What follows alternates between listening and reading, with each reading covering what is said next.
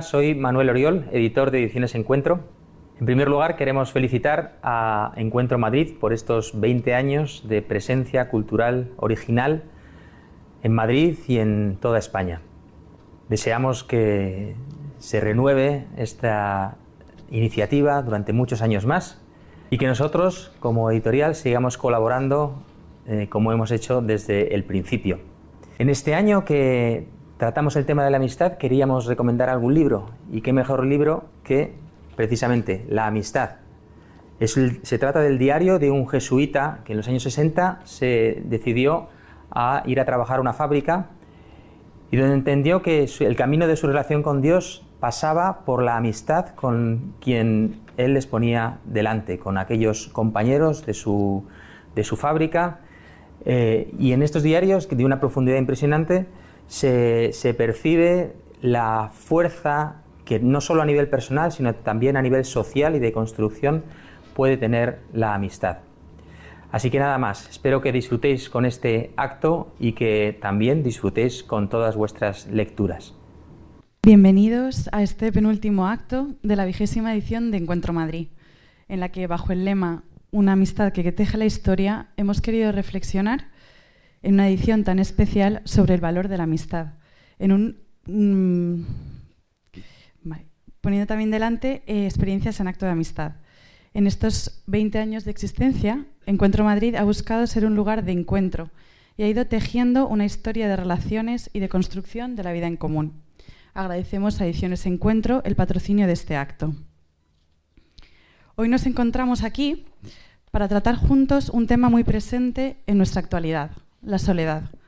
A lo largo de estos últimos años, entre las historias de las personas que nos vamos encontrando, se ha ido configurando una frase común, me siento solo. Sin embargo, es curioso que muchas de las personas que lo dicen viven acompañados, entre ellos amigos, pacientes, gente conocida. La mayoría de ellos tienen familia y amigos, con una vida tranquila, acuden al colegio, a la universidad o al trabajo disfrutan de una noche de fiesta, pasando un fin de semana en la montaña.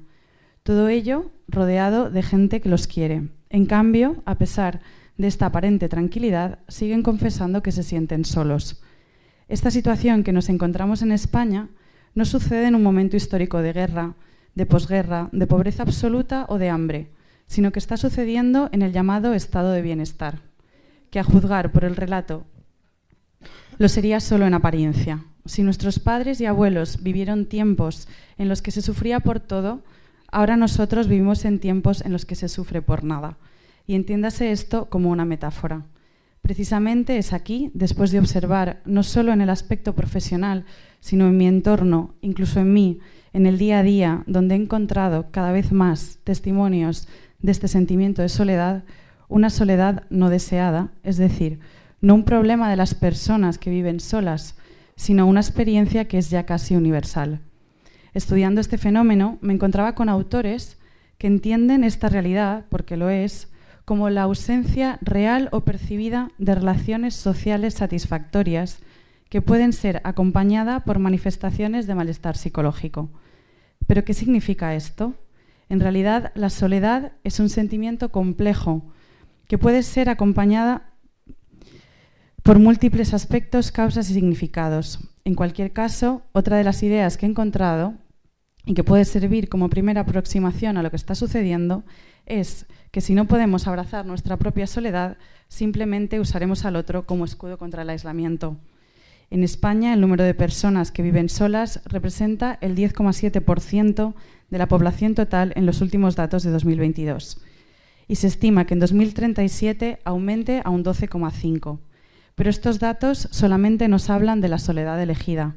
Hoy queremos ir más allá e indagar en la soledad que experimentamos todos para comprender mejor el significado de esta amistad que teje la historia y que es el hilo del Encuentro Madrid 2023.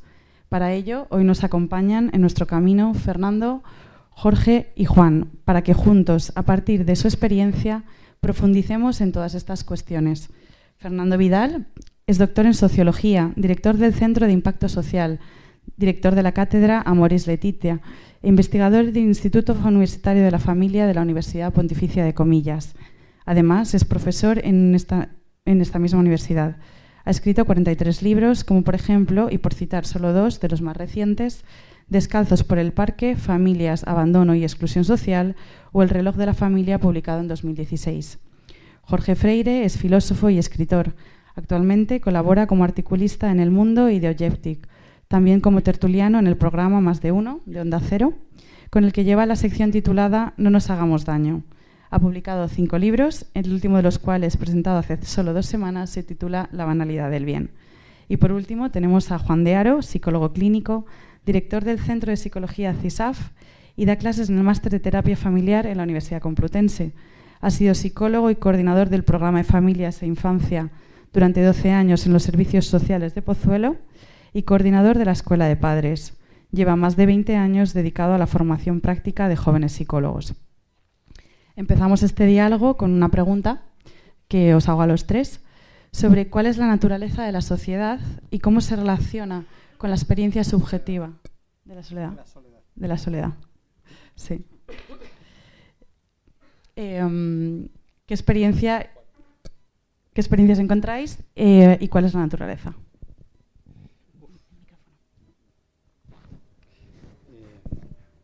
¿Se me oye?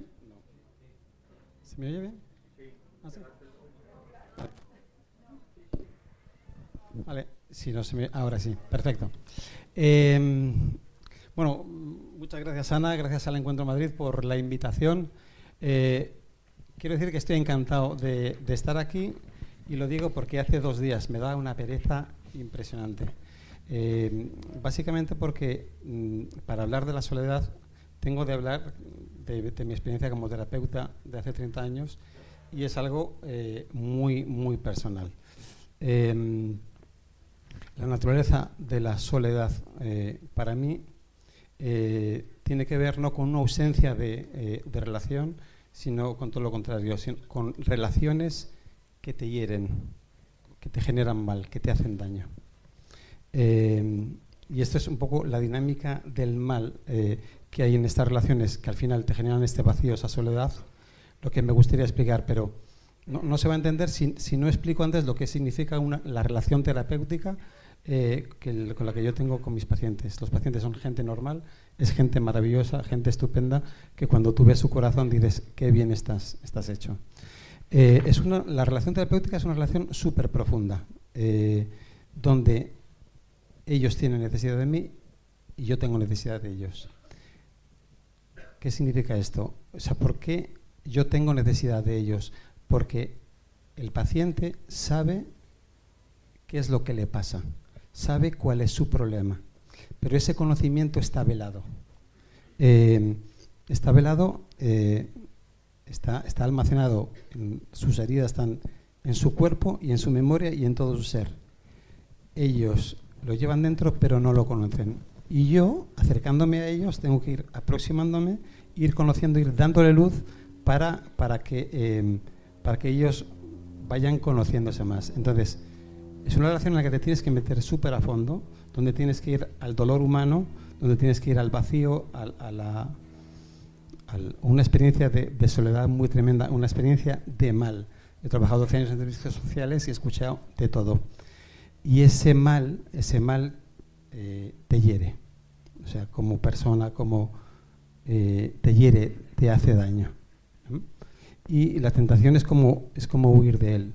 Y sin embargo, solo puedes acompañar si tú eh, entras dentro de ese dolor y experimentas de alguna manera el dolor que experimentan estas personas. ¿Y por qué? Porque este mal, aunque te hiere, eh, no te mata. Por lo menos esta, esta es mi experiencia. Porque en, en mí personalmente, el mal que se ve en el mundo, que, que veo en las personas cuando las conoces a fondo, este mal cada vez más me remite a un bien presente. Un bien presente que yo reconozco en la persona de Cristo. Eh, no, les, no, les, suelto rollos a la gente, pero, pero esto es fundamental. Eh, entonces, para mí la experiencia de soledad es la experiencia de vacío que hacen, que hacen las personas. ¿no? Entonces, me gustaría explicar cuál es esta dinámica que, eh, que hiere a las personas en las relaciones, que te hace daño, que te, que te hace mal. Voy a coger un poquito la chuleta porque si no eh, la leamos. Eh, intento ser em, eh, rápido, ¿no? En la, dinámica de este vacío, de esta soledad, cuando alguien te hiere, hay tres momentos. El mal que te hacen a través de acciones, juicios críticos o amenazas. Luego la mentira que me creo sobre mi persona al calar el mal que me hacen. Y a partir de ahí el mal que genero. Me gustaría explicarlo a través de un ejemplo eh, eh, que veo con demasiada frecuencia en la consulta, tiene que ver con abusos sexuales, pero abusos sexuales eh, dentro de la relación de pareja, ¿vale? que tiene que ver con el consumo de pornografía bastante, bastante extendido. El chico consume pornografía, este consumo genera fantasías que buscan ser satisfechas con su pareja. Le pide hacer determinadas prácticas que a la chica le violentan. La chica se niega y aquí llega el primer juicio crítico. Estas son eh, cosas que me, que me comentan. Eres una estrecha, eres una reprimida, si me quisieras de verdad no te importaría. Y luego otras, otras dos frases muy típicas que tienen que ver con, con la amenaza de abandono, que es, que es lo que más soledad genera. Luego te quejas de que me fijo en esta o en esta otra y no voy a aguantar. ¿vale? Al final la chica accede, experimenta un dolor, una profunda herida que se instala como mentira que me creo sobre mi persona. ¿Vale? Y entonces, esta mentira me la cuento de esta manera. Estoy sucia, soy una puta, estoy dañada para siempre, no soy digna de ser querida, soy una vergüenza. El chico no le ha dicho nada de esto, ¿eh? pero el, juicio crítico que ella experimenta eh, lo vive de un modo mucho más intenso, ¿eh? de tal manera que las personas al interiorizarlo son mucho más críticas con ellas mismas que, que la crítica que le, que le, hacen. Esto es de, absolutamente demoledor.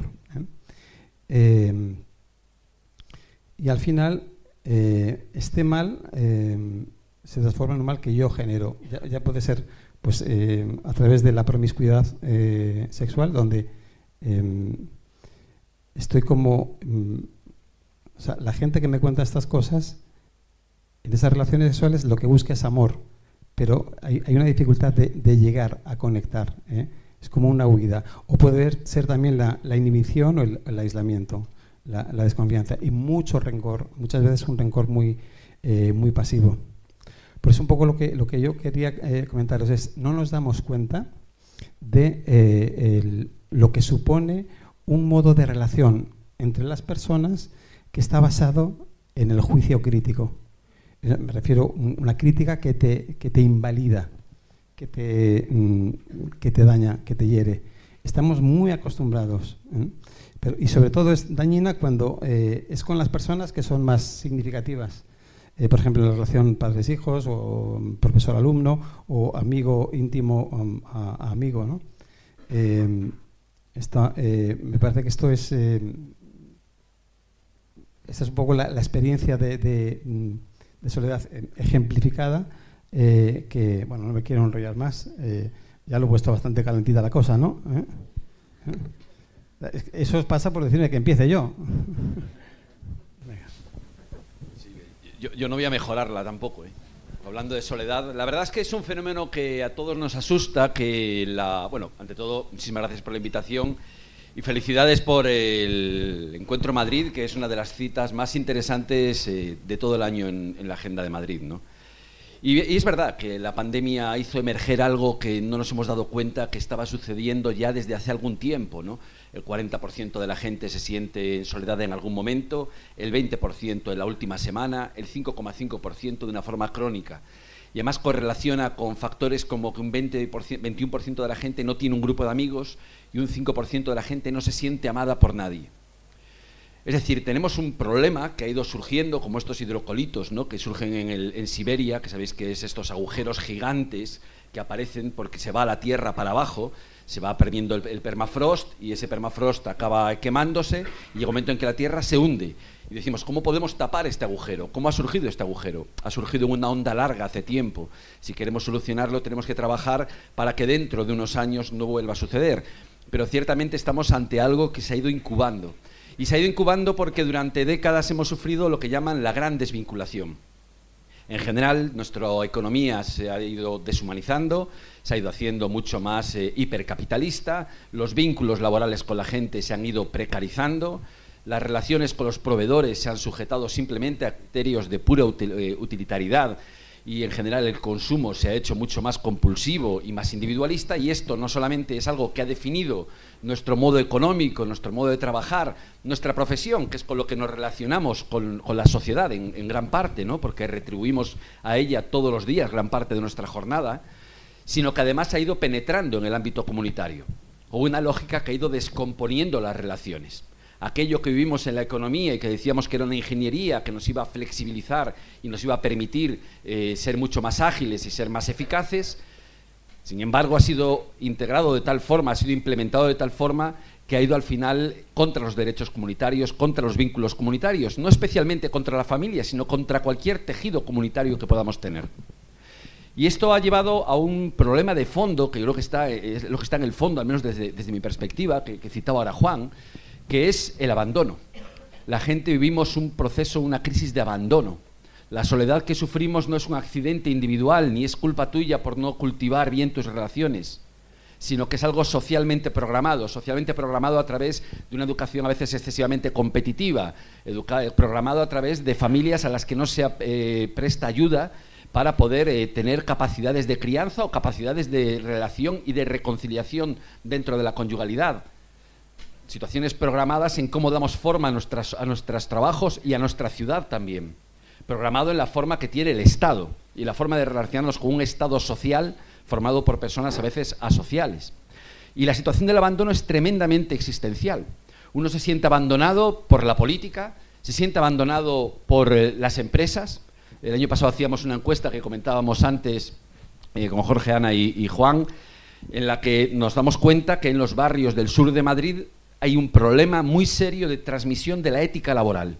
¿Cómo transmitimos la ética laboral? Eso que va a constituir tu profesión, que va a constituir gran parte de tu contribución, como decíamos antes, a la sociedad y que realmente es lo que también te une a mucha gente durante el día.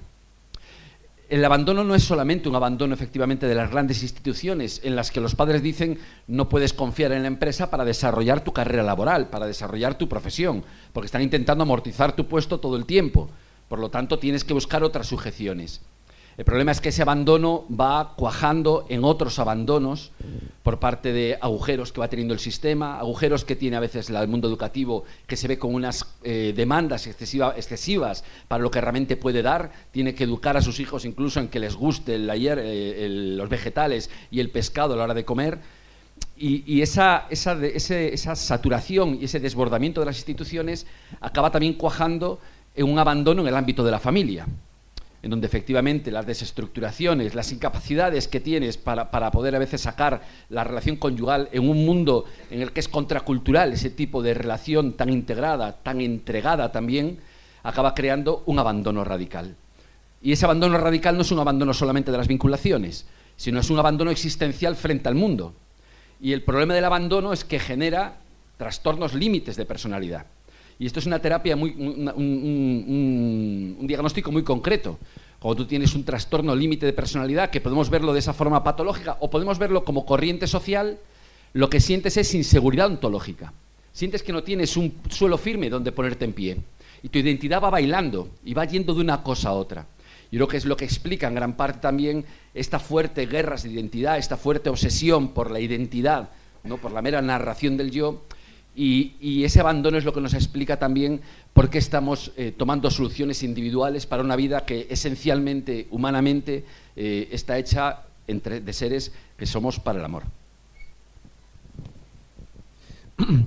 Bueno, buenos días. Muchísimas gracias por invitarme a estar aquí. Teniendo en cuenta que los eh, compañeros que me flanquean se han enrollado tanto, voy a intentar ser breve en la medida de lo posible. Ya sabéis, eh, eh, Dalí en la única conferencia que dio en vida, la verdad es que nunca he sabido si esta, anécdota, nunca he sabido si es real o si es apócrifa, ¿no?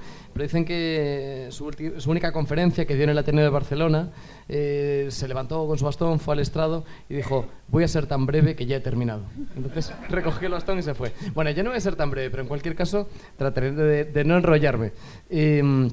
Por recoger el guante que ha, lanzado Juan cuando ha hablado de, algo que a mí me parece esencial para entender eso que venimos a llamar el lazo comunitario, que no es más que la amistad, a la manera aristotélica, es aquello que nos une en sociedad.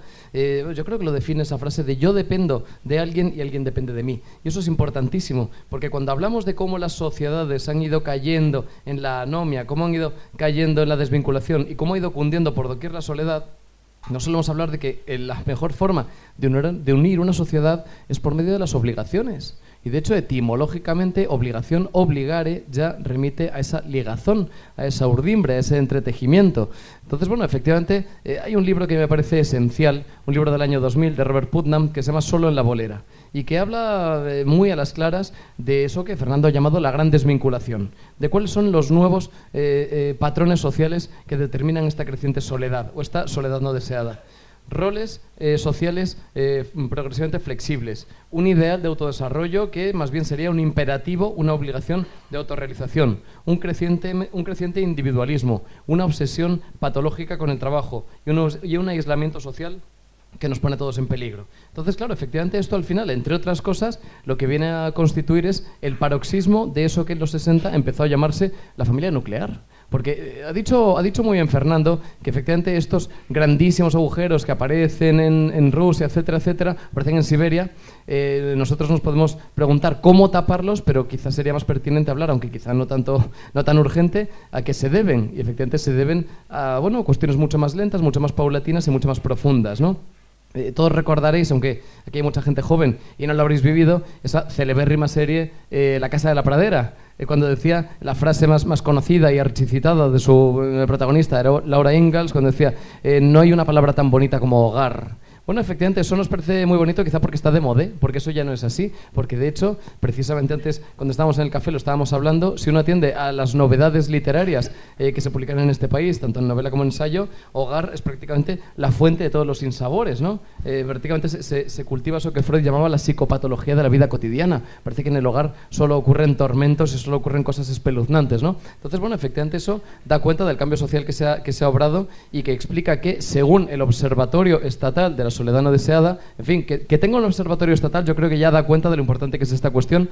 En fin, según un informe eh, que salió hace unos meses, una de cada diez personas en España no tiene a nadie a quien recurrir por si lo necesita, no tiene a nadie que le ayude. Bueno, efectivamente, cuando muchas veces hablamos de este desarraigo o hablamos del, del destejimiento del lazo comunitario, hablamos muchas veces de cuestiones simbólicas, de cuestiones posmateriales, y siempre hay, hay quien dice, bueno, en realidad hay cosas eh, más acuciantes que son materiales. El descuido al que, por ejemplo, los barrios del sur de Madrid se han visto sometidos que la limpieza sea deficiente, eh, que los servicios públicos eh, hayan, hayan ido siendo eh, dejados de lado. Efectivamente, por supuesto que eso es muy importante, pero hay cuestiones que nadie va a negar y es que esta soledad no deseada tiene una, tiene una base muy clara. ¿no? La verdad es que eh, todos habéis visto y vamos, conocéis de sobra porque además es una sentencia citadísima eh, por articulistas, por columnistas, eh, por qué sé yo, por, por todólogos, una frase de, de, Tocqueville, de Alexis de Tocqueville, contenida en, su, en La democracia en América, ¿no? sobre todo en concreto en el primer libro que es eh, un libro publicado en 1835 y en el que dice que el gran peligro de la democracia es eh, la mayoría aritmética, la tiranía aritmética, perdón. Es decir, que haya una mayoría impetuosa que de alguna forma imponga a todos una decisión errónea y que se lleve por delante a las minorías. Bueno, esto evidentemente lo hemos visto todos hasta el extremo. Pero curiosamente no suele citarse lo que Tocqueville, en el segundo libro, publicado cinco años después, en 1840, dice que es el gran problema de la democracia, desdiciéndose de lo afirmado un lustro atrás. Y dice, sí, efectivamente, la tiranía aritmética es muy peligrosa, pero hay algo que es todavía mucho peor, y es que los ciudadanos voluntariamente se convierten en súbditos, es que cunda la anomia, es que nos refugiemos en lo privado. Hoy, sin duda, eso ha llegado al extremo. Y precisamente, ya sabéis que los filósofos somos filólogos frustrados y nos gusta mucho jugar con las palabritas y sobre todo las etimologías y las palabras antiguas. Bueno, recordar que privado, que es efectivamente el mundo en el que nosotros vivimos hoy, un mundo eh, que, se, que se cuece siempre de puertas para adentro, privado significa que tiene una carencia. Privado significa que está privado de algo, privado de luz, privado de compañía, privado de sol, privado de amistad. Efectivamente. Entonces yo creo que eso pues, tiene una difícil enmienda.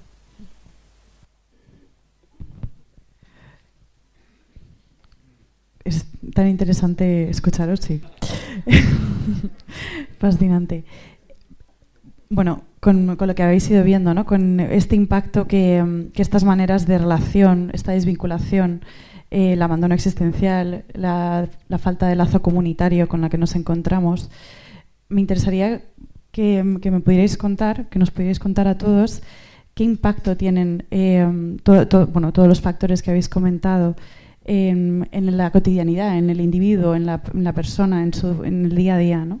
La relación que tiene esto con, con, el mundo de las redes sociales en el que nos encontramos, esta diferencia entre la soledad deseada y la no deseada. Si podéis. Sigue, no, no, no, sigue tú, que como no te enrollas nada, estás... A ver. Así acabamos antes. Jorge no es que hable menos que nosotros, es que habla más deprisa. Sí, sí, sí, es que tiene mucho morro. Mis amigos me dicen que habla 2X. Ya sabéis cuando ponéis una serie y le des a 2X. es verdad. Bueno, pues, pues, ya está. En fin, a mí ya sabéis que me ponéis el capote y en visto. Eh, Vamos a volver con una palabra, una palabrita de estas antiguas que son muy bonitas. Cuando, cuando estamos en, bueno, en uno de esos momentos, antes lo hemos estado hablando, que más consecuencias y más deletéreas han sido esas consecuencias para nuestra salud mental y sobre todo para la de los más jóvenes, que es el confinamiento. Cuando estábamos en los peores momentos se nos hablaba mucho, lo recordaréis, uno de estos síntomas terribles popularizados por periodistas, que es el de inmunidad de rebaño. ¿no? Y la verdad es que es muy curioso porque la palabra comunidad y la palabra inmunidad ambas derivan etimológicamente de munus, que significa deuda. Eso significa que cuando tú vives en comunidad tienes una deuda, una deuda con tus deudos. Es decir, que tú no te bastas y sobras. Y eso, reconocerlo, supone ir a contracorriente de una cultura que hoy nos impele a creer que somos artífices de nuestra aventura, que nos hacemos y nos sobramos, que somos prácticamente eh, pues causa sui, como el dios medieval, o sea, que nos hacemos a nosotros mismos y que la, la, función de los demás es darnos palmas y jalearnos porque no debemos nada a nadie, ¿no? Bueno, pues efectivamente eso no es así. Entonces, para que exista una comunidad uno no puede tener inmunidad. Inmunidad significa que yo puedo dedicarme a cuidar de mi huerto y que no necesito a los demás, que puedo vivir en una isla. Eso no es así. Todos vivimos en comunidad porque en el fondo todos dependemos de los demás. El hecho de que se haya eh, trivializado en los últimos años, a mi juicio, en los últimos meses, perdón, esta cuestión que acabo de citar de la salud mental, eh, creo que responde a una voluntad de escamotear las causas profundas que hay en este malestar y que en el fondo es un problema de salud, de soledad no deseada. Es decir, la salud mental de la que tanto se ha hablado, sobre todo cuando se ha convertido en un asunto político, cuando se ha incorporado en la agenda política y ha sido instrumentalizado por una serie de actores políticos, en el fondo se ha convertido en un flatus vocis. Se ha convertido en una cosa que, que no significa absolutamente nada. ¿no? Y sobre todo lo que nos hemos dado cuenta es de que en los últimos meses se ha empezado a, bueno, a ir deslizando una especie de explicación monocausal. Se nos empieza a decir que en realidad el sistema es el que nos enferma, ¿no? Fijaos que durante mucho tiempo todos hemos abjurado de la odiosa autoayuda diciendo que nos daba soluciones fáciles, ¿no? Que la autoayuda en el fondo eh, caía en la falacia voluntarista. Si tú quieres, puedes. Si tú te empeñas, conseguirás hacerlo. Mentira. Hay cosas que no tienen una solución individual. Bueno, pues ahora el péndulo ha llegado al otro extremo y nos da una solución igualmente estúpida. La culpa es del sistema, la culpa es del malestar en el capitalismo. Este sistema productivo nos enferma, que es en el fondo la respuesta más conformista porque te dice, tú no puedes hacer nada, encógete de hombros porque en el fondo, hasta que no cambie este sistema no vamos a poder hacer nada. ¿no? Bueno, esto en el fondo es eh, una forma absolutamente irresponsable de despechar una cuestión que nos está eh, afectando absolutamente a todos. Hombre, por supuesto que sufrimos un malestar, pero eso es como decir que el Taj Mahal es un edificio. Hombre, pues efectivamente es así, pero digamos que nos dejamos algo en la explicación. ¿no? Entonces, eh, el hecho de, que nosotros... Em, Hemos hablado de, que una de cada diez personas, según este informe, no tiene nadie a quien recurrir. Hombre, mm, de sobra conocido es que España es un líder, eh, es el país líder en su entorno en consumo de, sedantes y de ansiolíticos. Eh, que de un tiempo a esta parte, cuando la salud mental se ha convertido en un tema eh, tan relevante mm, que la única solución sea precisamente medicalizarnos más, yo creo que es la prueba palpable de que estamos errando el tiro, de que nos está hablando de las eh, eh, causas profundas que hay detrás de todo esto. ¿no? Y que en el fondo todos necesitamos, todos vamos a la búsqueda de un sentido y ese sentido tenemos que, que antes después encontrarlo.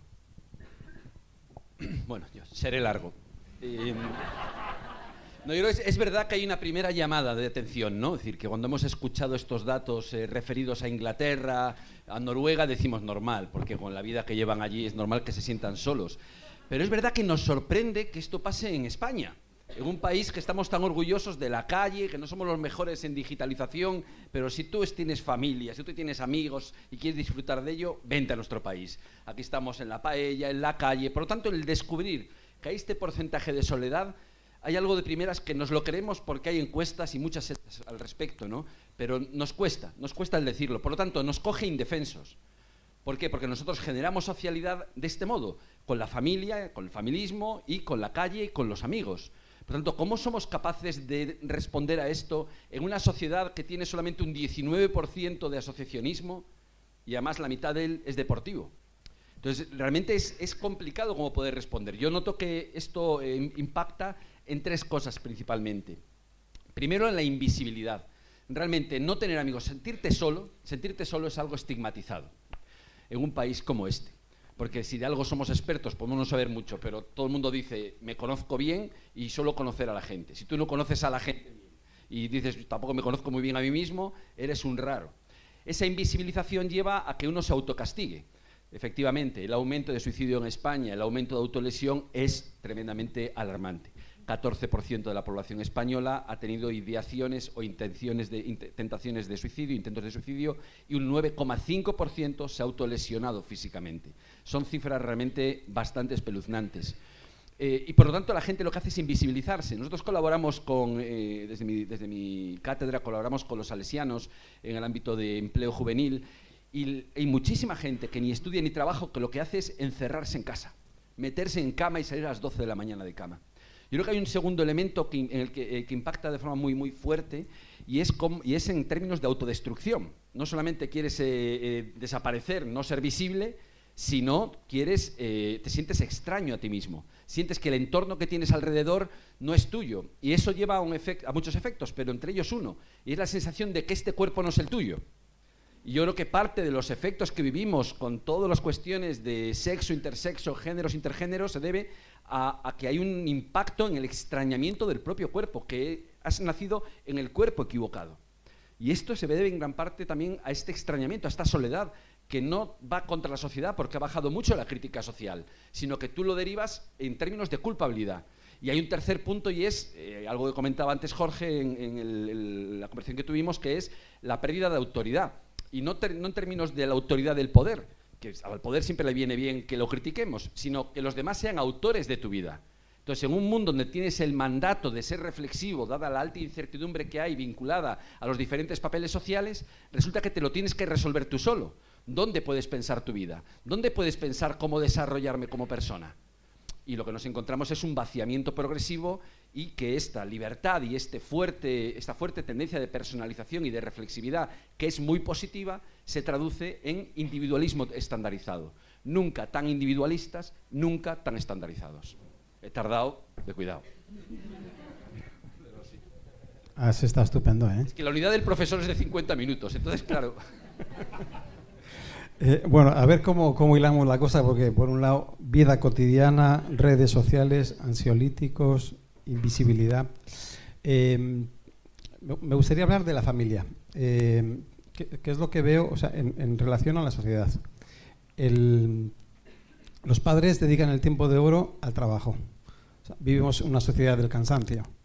Eh, ¿Cómo diría yo? Ay, que se me caen los papeles. una sociedad de cansancio donde los padres lo dan todo por el, por el trabajo y cuando llegan a casa están agotados. ¿Qué es lo que quieren? Que los hijos se porten bien, que no den la lata. Esto es, es, así, bueno, esto lo deseamos todos, ¿no? Pero al final, ¿qué es lo que produce? Una, una relación formal entre los padres donde tú lo que esperas es que tus hijos no te den la lata. Eh, al final acabas eh, sucumbiendo, les concedes cosas ¿eh? que no querrías concederles, entonces les descalificas porque te, te, sacan de tus casillas, pero es que además de, de descalificarles, les das todo.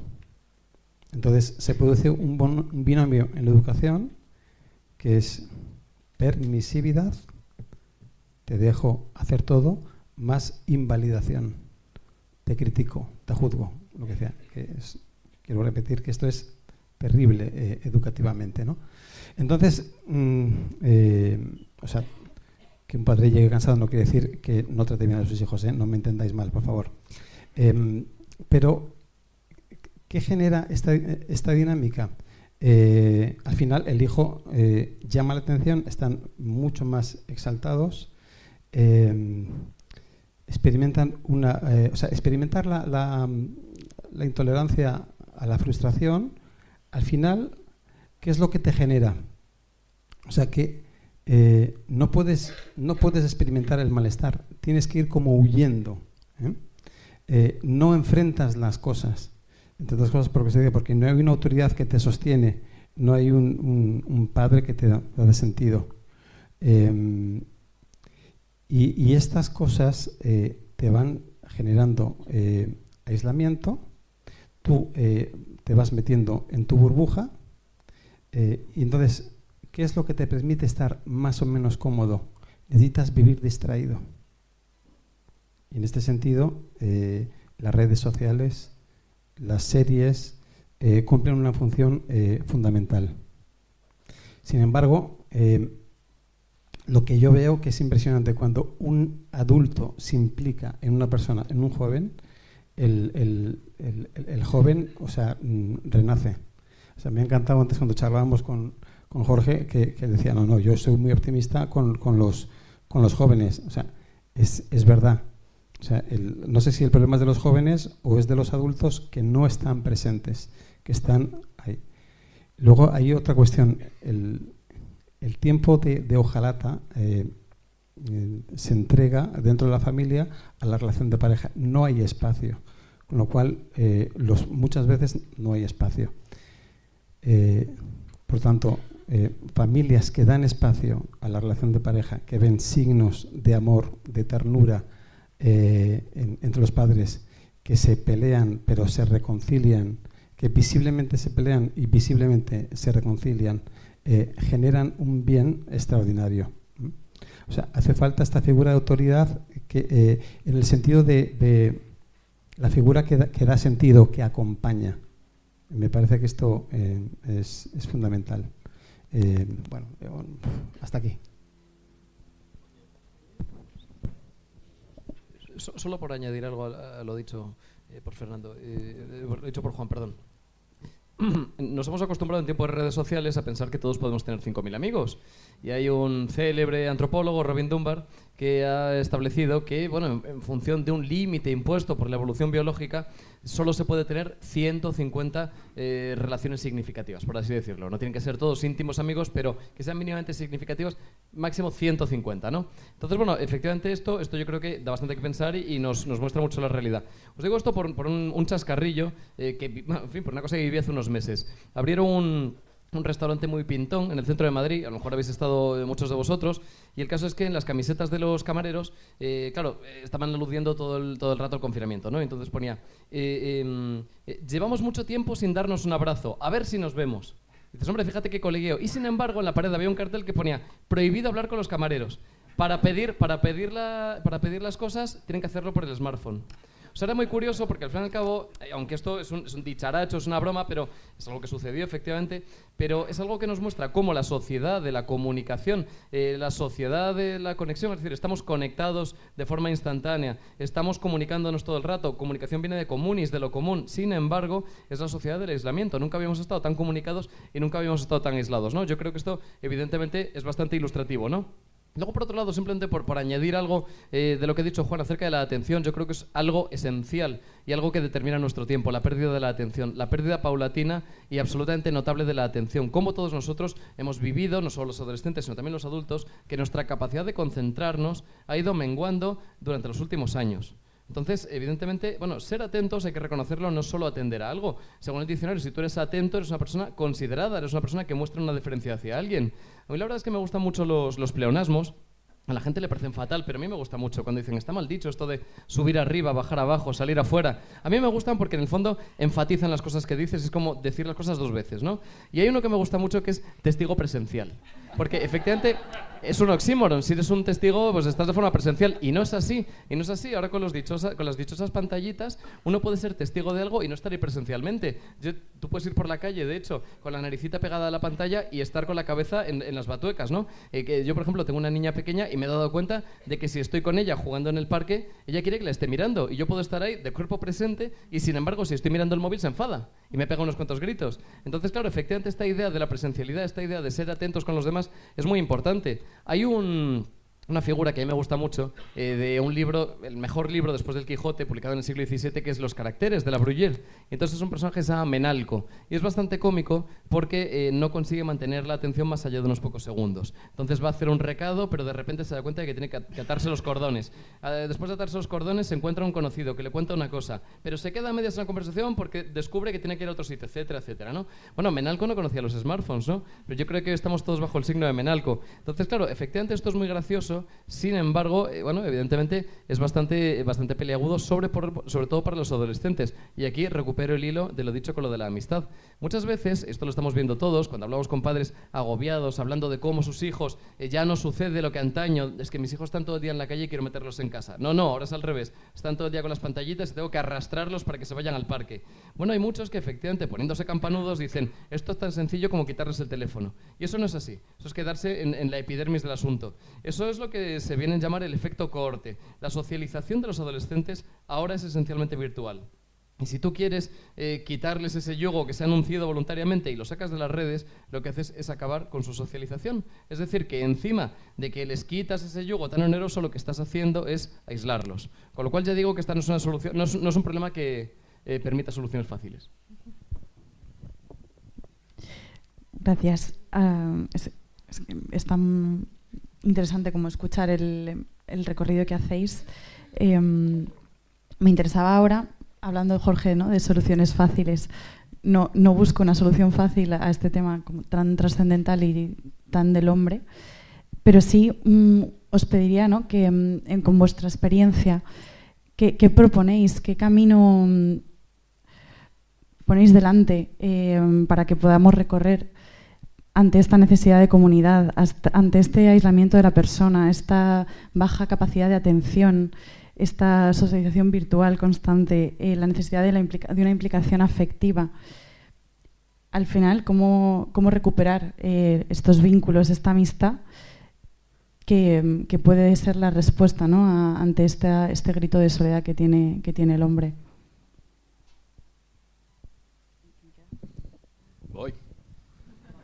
Eh, sí, la verdad es que hay, muchas cosas que decir, ¿no? pero voy a concentrarme en, tres puntos. Primero, es verdad que la amistad ha sido definida de muchos modos, pero algo que es esencial en la amistad es la contemplación del otro como bendición. Tú has elegido a alguien, alguien que se siente elegido, tú te sientes elegido por él, y hay una contemplación del otro como bendición. Y es verdad que cuando éramos jóvenes pasaba el tiempo en nuestras salidas de una forma absoluta, ¿no? Es decir, estábamos todo el día con el otro, no sabías muy bien de qué hablabas, porque yo recuerdo decir, ¿de qué estábamos hablando tanto tiempo? Y yo eso digo a mis hijos, ¿pero de qué estáis hablando? Que estáis todo el día con la gente. Pero además no estabas solo todo el día hablando, sino que llegabas a casa y les llamabas por teléfono para ver cómo había ido el día, qué te pareció. Y es verdad, ese elemento contemplativo del otro eh, es clave. Y en un mundo tan definido por lo que Jorge ha, ha llamado muy bien la agitación, ¿no? La agitación eh, esta programación de la pérdida de atención eh, y, de, aceleración en nuestro mundo es algo que nos impide ser contemplativos. Contemplativos de, lo que vemos, ¿no? de, la televisión, incluso del cine, del teatro, del arte, de la naturaleza, sino que vamos consumiéndolo todo. Y para romper la soledad lo primero que tienes que hacer es contemplar. Ser capaz de contemplar al que tienes al lado. Ser capaz de contemplarlo en su singularidad y en la bendición que supone para él, para ti, para el mundo. Yo creo que hay una segunda solución, y eso es algo que, que es una cosa como muy ideal, no porque es algo que creamos en el colegio y que en las formas que estamos teniendo de educar estamos creando, porque hemos sido nosotros los que les hemos metido en la multitarea. Hemos sido nosotros los que les hemos puesto un montón de cuestiones a las que tienen que dar atención. Somos nosotros los que hacemos las reformas educativas. Y tenemos clases en este momento en Madrid donde la mitad de la gente está con síndromes de TDAH. Esto no es normal. Yo creo que en segundo lugar hay algo tremendamente importante que es crear lugares de confianza. Y generar lugares de confianza no solamente en tu familia, evidentemente, sino también en los ámbitos educativos, en el caso de jóvenes, y en los ámbitos empresariales. Romper esa cadena de desconfianza con las instituciones, que es verdad que nos lleva a una crítica social más amplia de qué forma le damos a la economía, qué forma tienen las empresas, pero dar confianza al menos en tres cosas. Yo lo que necesitamos realmente dar a los profesores, nos, nos cuenta eh, Jorge, ¿no? necesitamos darles tiempo para poder dedicarse a lo que Ignacio Loyola llamaba el alma a alma, educamos alma a alma. Y ahí tiene que estar el centro, no tiene que estar en la determinación de las programaciones de tu curso y en todo lo que tienes que meter en Internet. Tienes que tener a la gente centrada en poder estar alma a alma. Que también espacios de, confianza en el ámbito profesional. Bien, de acuerdo eh, no tengan eh, lugares o que la economía tardemos más tiempo en transformarla, pero al menos que profesionalmente puedas encontrarte con la gente parecida a ti y generar un proyecto de cohesión social. Yo creo que hay un tercer elemento importante que es atender a aquellos colectivos que son más vulnerables, muy especialmente las personas en desempleo. Todos los indicadores se multiplican por siete, todos los indicadores de soledad se multiplican por siete cuando tú estás en desempleo. Encima que necesitas mejorar tu capital social para poder encontrar de nuevo trabajo, lo que te encuentras es, por lo contrario, gente que se aleja más todavía. Qué bueno sería el generar espacios de empleo en el que uno no se va simplemente a su casa y espera ahí una llamada, sino lugares donde poder continuar resocializándonos, lugares donde poder no ser abandonados por la sociedad. Pero seguro que Jorge Juan tiene un montón de cosas más que, añadir, ¿no?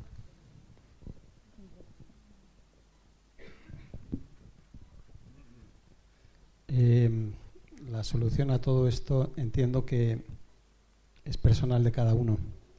Seguro que todos los que estáis aquí habéis tenido experiencia en algún momento de vuestra vida de sentiros heridos, de haberos sentido solos. Eh, hay dos, dos, posibilidades. Cuando a mí me hieren, eh, puedo seguir esta dinámica del mal y transformarlo en este mal, eh, que es, es, un mal hacia mí y hacia, y hacia los otros, pero puedo hacer otra cosa. Soy libre para decidir amar.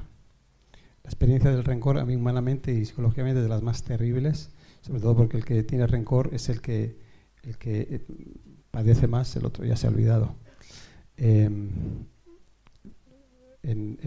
me, sorprende mucho cuando hablas con, cuando hablo con, con los pacientes, dice, eh, hay una pregunta que siempre hago, ¿y a ti qué te ha rescatado de este dolor?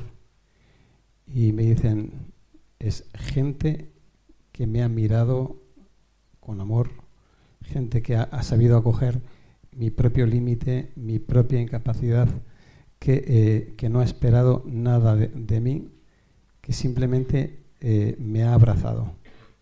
Eh, y, o sea, gente que decide amar con todo, con todo su límite.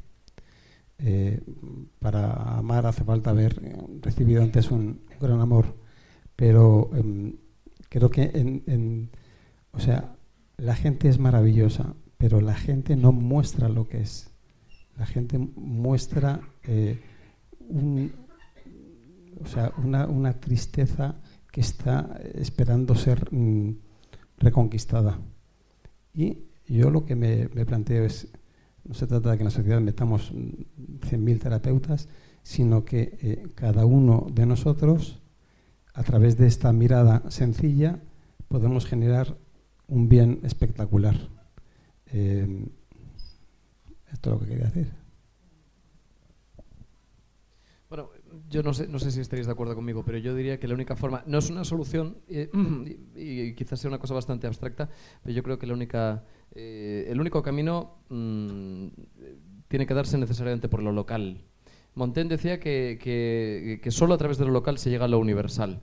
Yo creo que eso es muy importante. Eh, Aristóteles, no sé si teniendo razón o no, nos convenció de que el ser humano es un animal político y probablemente lo sea, no lo sé, pero sin duda no es un animal cosmopolítico. Y en la cosmópolis no se pueden echar raíces y no puede uno encontrar un sustrato firme y es muy difícil arraigar. Entonces, reconozcámoslo. Em, no sé si estáis familiarizados con una, expresión de ganadera que es refrescar la sangre. Los ganaderos de Toro Bravo, en concreto, cuando hay, en fin, cuando tienen que diluir los males de la consanguinidad, cuando la raza empieza a debilitarse, lo que hacen es meter otro toro de otro encaste para, fortalecer la raza. No meten un toro de Bengala, no meten un oso polar, meten un toro, ¿no? Bueno, pues de alguna forma eh, eh, es lo local precisamente aquello que más fertiliza y aquello que más reverdece. Eh, yo la verdad es que esta frase de, de Montaigne me gusta mucho, lo de que solo a través de lo local se llega a lo universal, porque pensando en los que son, eh, vamos, mis escritores favoritos y además aquellos que más me han enseñado acerca de la condición humana, el otro día pensándolo, son gente que prácticamente nunca salieron de su pueblo. Eso es muy curioso. Josep Pla, por ejemplo, bueno, sí, hizo algunos viajes, pero, pero prácticamente echó los dientes intelectualmente hablando y estuvo siempre en su palafruyel natal. Jane Austen, en mi juicio, la mejor escritora de la historia, siempre estuvo en Bath, que es una ciudad muy pequeñita. Unamuno, pues hombre, no es un pueblo, es una gran ciudad, pero siempre estuvo en Salamanca, ¿no? Salvo, eh, pequeños momentos de, de, viaje. Bueno, efectivamente, solo a través de lo local y solo a través de lo ultralocal se llega a lo universal un íntimo amigo que nació en, un pueblecito de Zamora, eh, que hasta hace muy poco no ha tenido tren, bueno, sigue sin tener tren, pero ahora tiene un autobús que acerca al tren y tal, eh, salió asqueadísimo de su pueblo, sobre todo por, por, la falta de oportunidades laborales, ¿no? Entonces se vino a Madrid, hizo su carrera, etcétera, etcétera. Bueno, pues ahora ha decidido volverse, comprarse una casa, irse al pueblo, porque quiere que sus hijos conozcan un lugar en el que, por un lado, existen los lazos, existen las ataduras, y sobre todo, si necesitas algo, va, va a haber gente que se preocupe por ti. Yo creo que eso ya dice bastante.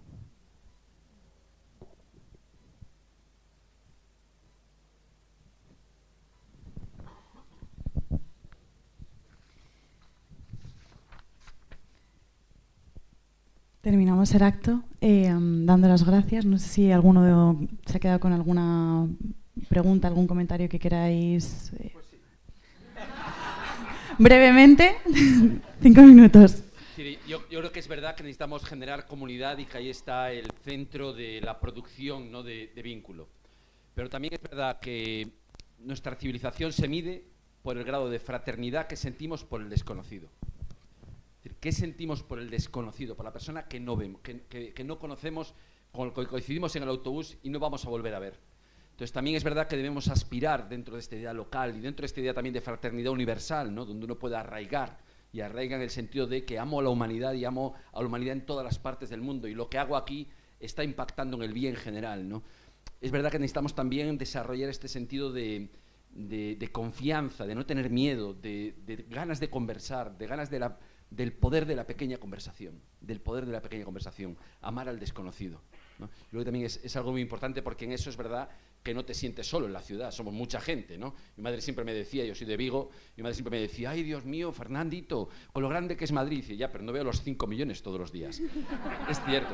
No ves 5 millones, pero ves un número, número de gente suficiente como para contemplar, sentarte en el parque y ver cuando, cuando pasa alguien con, sus hijos, cuando ver a Jorge pasear con, con su hija, y jugar en el parque, dices, joder, esto es una bendición. Te sientes quizás lejos, no lo conoces, pero nunca te sientes solo.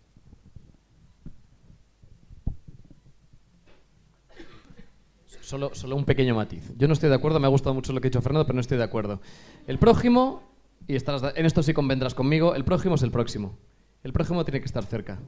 Eh, a mí no. Mm, puedo amar en abstracto a la humanidad, pero no voy a amar igual a la persona que vive al lado. Esto lo decía Hume, además. Eh, la empatía, la compasión es una especie de círculo que a, medida que se va agrandando va perdiendo intensidad. Y no puedo sentir la misma compasión por una persona que tengo enfrente eh, como por una persona de un país remoto de la que tengo noticia por televisión. en eso creo que estaremos de acuerdo. Y luego, por otro lado, es verdad que, que nuestro.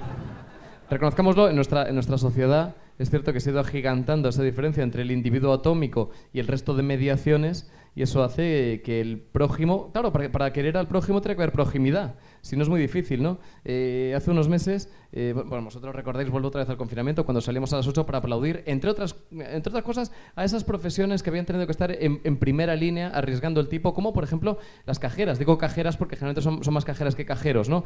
Y decíamos que efectivamente eh, se habían jugado la vida teniendo que estar de cara al público, etcétera, etcétera. Bueno, pues este aquí que yo tengo la suerte de vivir en Madrid, en un barrio, en lo que todavía es un barrio, lo poco que queda de, de ese poblachón manchego del que hablaba Cela, y entonces suelo ir a un mercado de abastos. Pero cuando no, por cuestiones de horario, no me da tiempo, suelo ir a un supermercado que hay muy grande. Y me he dado cuenta de que últimamente Iba a decir que nos sugieren, no nos sugieren, nos combinan, prácticamente nos obligan a que vayamos a las cajas de autocobro. En teoría, para facilitar o, para quitar la carga de trabajo a las cajeras y yo no vuelvo. He decidido que no vuelvo. O sea, prefiero que me atienda fatal un cajero o una cajera y si hace falta que me mire con mala cara, hacerlo con una máquina, ¿no? Entonces, claro, esa creciente deshumanización es lo que hace que se acabe con el prójimo, que es el próximo. Es preferible encontrarte ese vecino en el rellano al que detestas, pero puedes mirar a los ojos, que amar a la humanidad en abstracto. Muchísimas gracias. Muchas gracias, ya que os ponéis solo... Hombre que no sé si me van a volver a invitar. Eh, eh, solo quería comentar, he estado viendo un cachito de la exposición de, Takashi Midori y me ha impresionado como el primer cambio de Takashi es la mirada de su madre cuando se muere. Eh, la gente lo que necesita es no muchas palabras, sino una mirada conmovida que es lo que, es lo que transforma el corazón.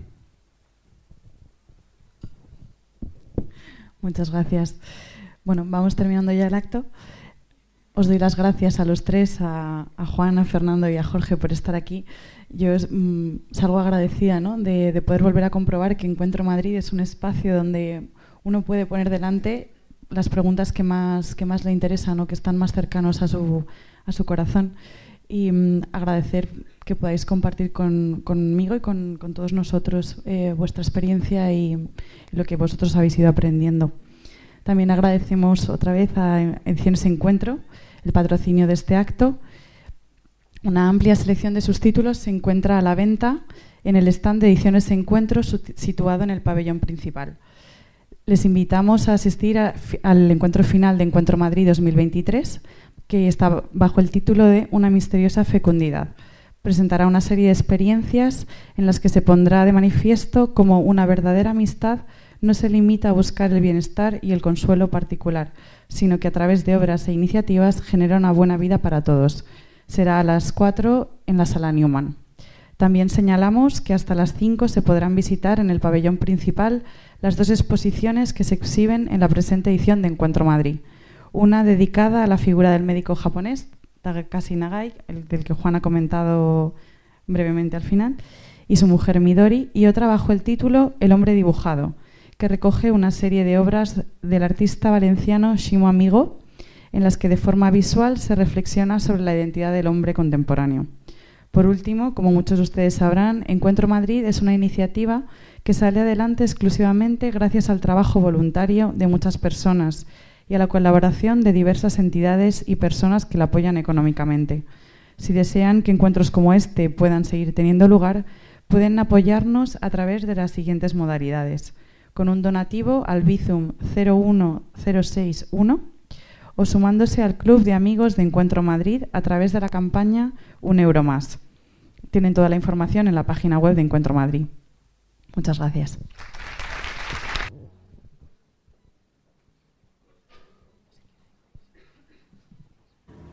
Hola, soy Manuel Oriol, editor de Ediciones Encuentro. En primer lugar, queremos felicitar a Encuentro Madrid por estos 20 años de presencia cultural original en Madrid y en toda España. Deseamos que se renueve esta iniciativa durante muchos años más y que nosotros, como editorial, sigamos colaborando eh, como hemos hecho desde el principio. En este año que tratamos el tema de la amistad, queríamos recomendar algún libro. ¿Y qué mejor libro que precisamente La amistad? se trata del diario de un jesuita que en los años 60 se decidió a ir a trabajar a una fábrica y donde entendió que el camino de su relación con Dios pasaba por la amistad con quien él les ponía delante, con aquellos compañeros de su, de su fábrica. Eh, y en estos diarios, de una profundidad impresionante, se, percibe la fuerza que no solo a nivel personal, sino también a nivel social y de construcción puede tener la amistad. Así que nada más, espero que disfrutéis con este acto y que también disfrutéis con todas vuestras lecturas.